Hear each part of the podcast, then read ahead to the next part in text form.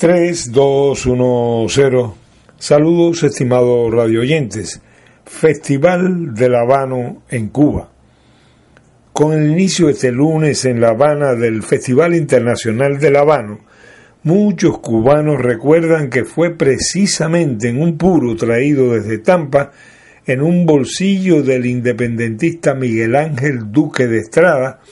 que ingeniosamente José Martí envió al también patriota Juan Gualberto Gómez la orden de alzamiento contra España que se produciría el 24 de febrero de 1895. El apóstol de la independencia cubana tuvo en los tabaqueros de Tampa y Cayo Hueso a sus más firmes aliados en la lucha por la independencia de Cuba. José Martí firmó el 29 de enero de 1895 la orden de alzamiento y tuvo el apoyo del fiel patriota cubano Blas Fernández, propietario de una fábrica de tabacos de Tampa,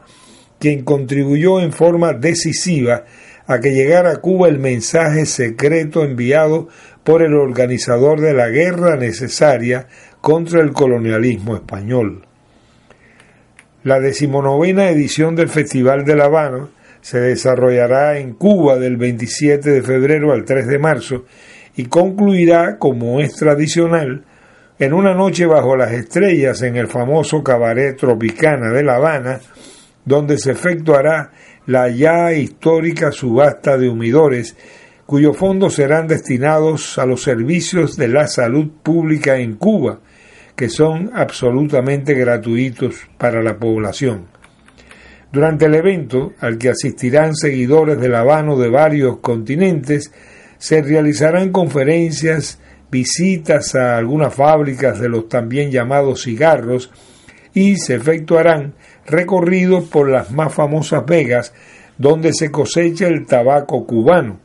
especialmente en Pinar del Río, la más occidental de las provincias cubanas. Algunos de los participantes en la actual edición del Festival de La Habano recuerdan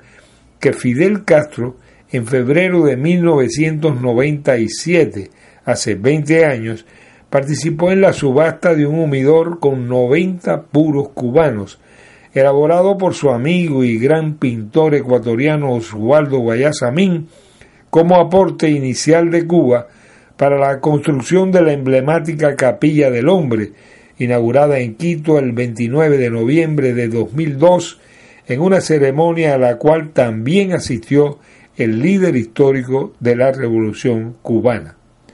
Para leer Contacto Sur y desde Radio Habana, Cuba, les habló Pedro Martínez Pírez.